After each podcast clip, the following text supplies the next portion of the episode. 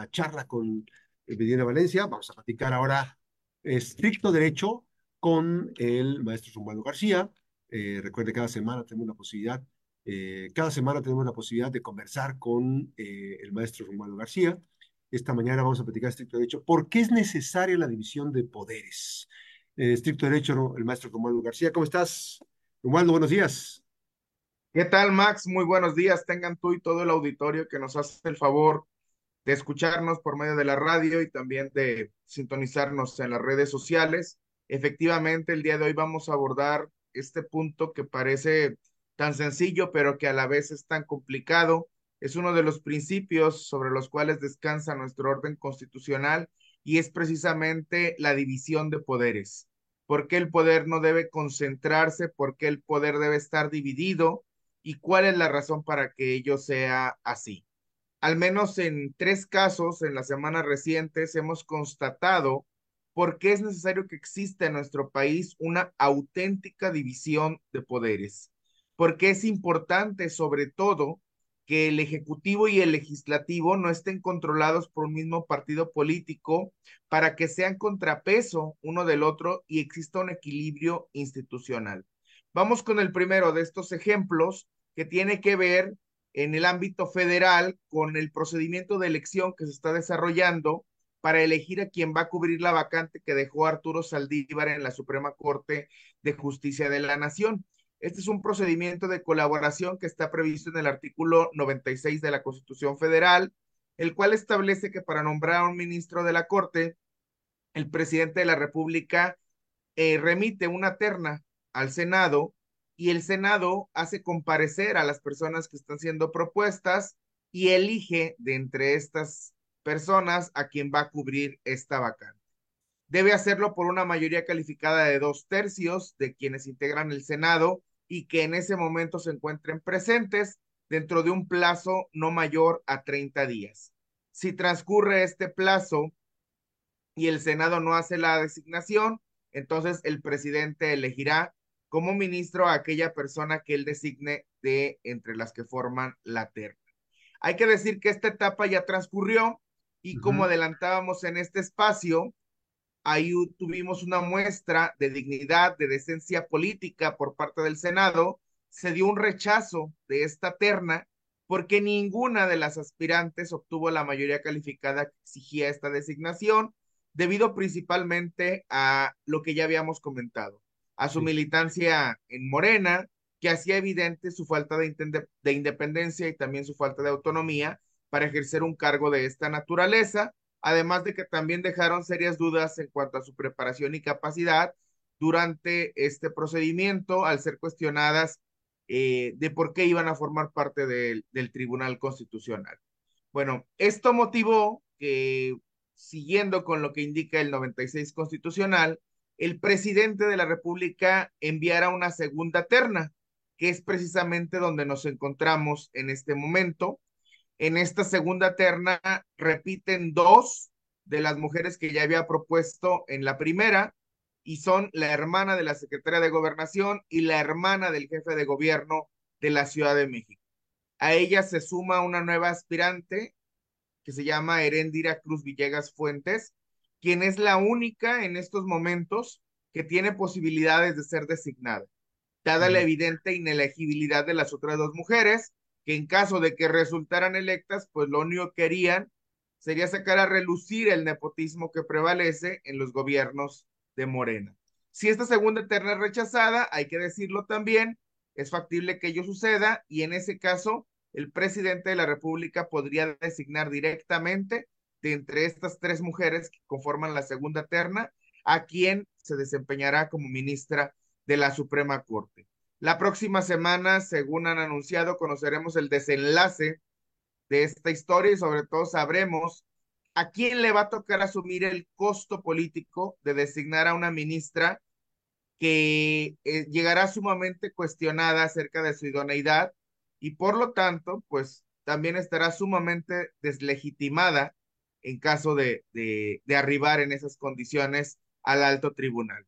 Y hay dos opciones para asumir el costo. La primera, el presidente de la República, quien quedará evidenciado como que sigue obsesionado con su intento de someter al Poder Judicial Federal a toda costa, o el otro que le tocará asumir este costo político será la oposición en el Senado, que terminaría cayendo en el juego del presidente al elegir a una de las propuestas, legitimándola así con sus votos, pero a cambio pues no renunciaría a ejercer su facultad constitucional de nombramiento. Tenemos un segundo ejemplo que, que lo acabamos de ver también en el caso de Nuevo León. El gobernador Samuel García, fallido aspirante a candidato presidencial, creo que va a tener el récord de la candidatura más breve de la historia política mexicana. Pues acaba de hundir a su estado en una crisis constitucional sin precedentes debido a que el legislativo de ese estado no le permitió cumplir su capricho de ser el quien nombrara gobernador interino a una persona de Movimiento Ciudadano, su partido político. También lo habíamos comentado en este espacio, habíamos dicho que era un escenario bastante complicado para Samuel, porque se iba a llegar el día 2 de diciembre e iba a tener que elegir entre las dos opciones que tenía quedarse como gobernador de Nuevo León y no participar por la presidencia, o irse a esta aventura electoral y dejar el Ejecutivo en manos de quien el Congreso nombrara. Congreso que también lo dijimos, pues está controlado por la oposición, porque así lo decidió la ciudadanía de Nuevo León en la elección local pasada. Pero pues él intentó conseguir ambos objetivos, se valió de mil y una artimañas legaloides, quiso hacer valer sus supuestos tres doctorados en derecho que dice que tiene, pero todo cambió el día primero de diciembre, antes de la medianoche, la Suprema Corte da un manotazo sobre la mesa y restablece el orden constitucional en esa entidad federativa.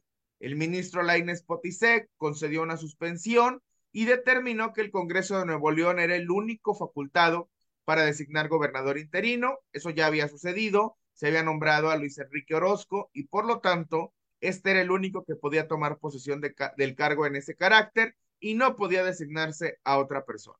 Ante este escenario, en el que la Suprema Corte dejó claro que no había manera de que se hiciera su voluntad, pues Samuel García prefirió quedarse de gobernador, aunque pues según dicen y ahora andan repitiendo, su candidatura había tenido una aceptación espectacular y ya estaba incluso en segundo lugar de las preferencias. Pues qué pena entonces por él de que no, no haya podido continuar con sus aspiraciones presidenciales porque nada se lo impedía, lo único que, que se lo impidió pues fue su, su miedo a quedarse pues sin ninguna de las dos, de las dos aspiraciones que tenía. ¿Por qué no continuó entonces? Pues nunca lo sabremos. Para este momento, pues Movimiento Ciudadano ya no tiene precandidato presidencial, Samuel García queda impedido constitucionalmente para postularse porque pues quiso quedarse con la gubernatura y ello fue posible gracias a que el Congreso de Nuevo León cumplió con este deber de poner freno a los excesos y a las barbaridades de un aprendiz de político que lo único que hizo pues fue hacer el ridículo frente a todo el país.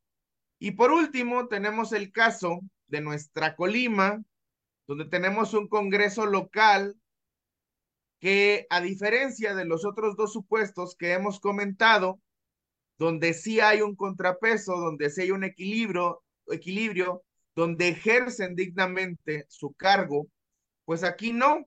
Aquí el Congreso está postrado a las órdenes de la gobernadora, que ya se aseguró desde hace tiempo una mayoría legislativa a su servicio, que está puesta y dispuesta a hacer y a obedecer lo que ella les manda. Y acabamos de ver en días pasados una muestra bastante obscena de este vasallaje legislativo.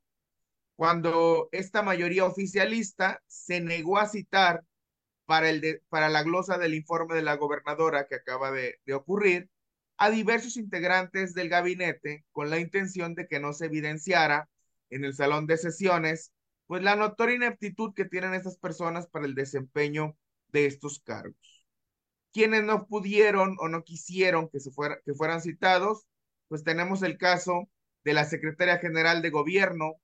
Ella tiene mucho que decirnos acerca del nepotismo. Hay que recordar hace tiempo también el, el nombramiento en condiciones tan irregulares que le dieron a su hijo. Y hay también muchos señalamientos de su notoria incompetencia para ejercer este cargo.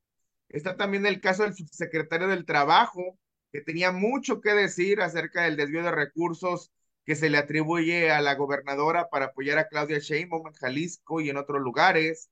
La titular de la Contraloría, que nos tendría que decir cuáles son los resultados que hay respecto a los procedimientos que tendrían que haberse iniciado, yo creo que hasta concluido en contra de Nachito Peralta.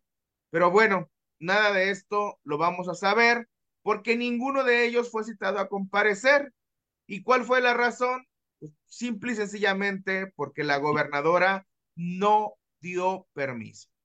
La titular del Ejecutivo no le autorizó al legislativo que llamara a esos integrantes de su gabinete y así de la manera más servil posible, el bloque mayoritario de morenistas y sus aliados cumplió al pie de la letra el mandato de la dueña de sus votos y sus conciencias y solamente citó a quienes ella les dio permiso.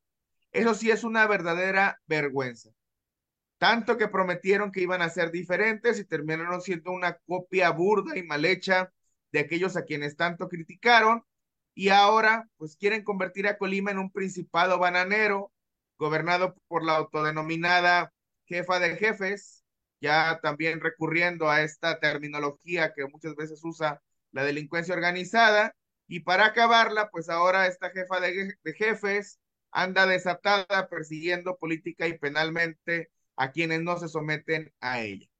Lo bueno que en este caso, que es el más lamentable de los tres que hemos referido, pues ya solamente nos queda menos de un año de esta legislatura tan indigna. Habíamos tenido legislaturas terribles, nunca pensamos que hubiera peores que las que nos tocó experimentar y pues parece que se trata de un reto que le hacemos a la vida porque cada vez salen más graves eh, que, que, la legislatura anterior. Es cuanto, Max. Por eso es importante que tengamos eh, división de poderes y que cada quien pueda ejercer debidamente el cargo para el cual la ciudadanía les está eligiendo. Y, y por eso es importante ir a la escuela y conocer, ser acucioso, para no terminar de diputado o, diputada en el Poder Legislativo dando este, lástima, ¿no? Bueno, peor todavía cuando estudian derecho, creyendo que por el hecho de contar con el papelito que dice licenciado o licenciada en derecho, o maestra o doctor en derecho, con eso ya va a ser suficiente y por arte de magia les va a dar la competencia, la, la capacidad para poder desempeñar estos cargos. Y pues vemos en la realidad, tristemente para Colima, que no es así. Así es, para nuestra Colima. ¿Cómo es, ¿Cómo es eso? Para nuestra Colima. Pero, ¿y el otro sí, Rumaldo? Max, tenemos dos otros sí. A ver. Ha, estado muy nutrida la, la, la semana, nos han dado mucho material. El primero, pues la mejor muestra de la intolerancia que ha empezado a desarrollar Indira Vizcaíno la tenemos en la orden que le dio a su ahijado el fiscal para que hiciera todo lo posible para encarcelar a Marta Cepeda, la persona que se desempeñaba como secretaria del ayuntamiento de Manzanillo, a quien le expreso toda mi solidaridad y mi respaldo porque en los próximos días nuevamente piensan ir contra ella. Es inconcebible que en un estado como el nuestro, donde todos los días se cometen incontables delitos de gravedad, pues el fiscal prefiera perseguir opositores que no se someten a su madrinita antes que ir tras los verdaderos delincuentes. De verdad que en Colima no nos merecemos eso.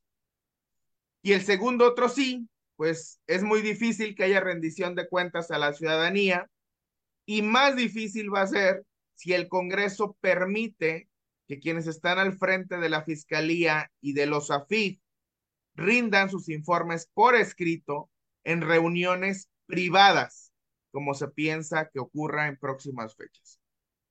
¿Qué miedo le tienen a rendir un informe de labores en una sesión pública? Son autoridades, se les paga con recursos públicos, tenemos derecho a conocer públicamente qué es lo que han hecho con el dinero de todos los colimenses. ¿Por qué no le dan la cara a la sociedad? ¿Qué es lo que ocultan? Es lo que quisiéramos que nos respondiera. Es cuanto más. Gracias, Romualdo. Te mando un fuerte abrazo. Estamos pendientes con información y muchas cosas muy, muy este, completo el día de hoy, este, actualizándolos hasta en los temas este, más recientes. Y sí, como dices tú, esta persecución política eh, a través de las instancias judiciales en contra de Marta Cepeda, pues es terrible. Finalmente, eh, no hay acciones específicas ¿no? de, eh, de, actores políticos y expedientes que están, le anteceden a este, a este tipo de expedientes que tendrían que estar ya resueltos, ¿no? Por citar algún caso, el tema, los temas del IPECOL, ¿no? Los temas del IPECOL, los que dijo en su momento Indira, más de 11 mil millones, algo así, de, de faltante que había en, en las arcas públicas que había dejado Nacho Peralta. ¿Y dónde está Nacho Peralta? Pues está muy a gusto, rascándose la pancita, disfrutando, riéndose de ver pues cómo su empleada, sus empleados, porque Brian también lo fue, y bueno, ahorita la, la superdelegada también lo acaba de reconocer, que ella también está cortada con esa misma tijera. Pues bueno, él está por eso feliz y seguro. Hay, por fin se hizo realidad aquel famoso lema de campaña de que iba a vivir feliz y seguro. Nada más que no nos dijo que solamente se refería a él. Así y pues quizá tenía que ver con que pues quienes fueron sus, sus subordinados en aquel momento, ahora son quienes se encargan de garantizarle esta seguridad y esta felicidad de la cual ahora disfruta. Sí, sí. No sabíamos que en qué momento, pero ahora el que vive feliz y seguro es Nachito Peralta. Desde la muy feliz y muy seguro. En, en, el exilio, en el exilio entre comillas, pero bueno. El exilio dorado. El exilio dorado. Gracias, Armando. Fuerte abrazo. Gracias. Hasta luego. Un saludo a todo el auditorio. La pausa, estricto derecho con el maestro Romualdo García esta mañana en la mejor FM Noticias. Regresamos.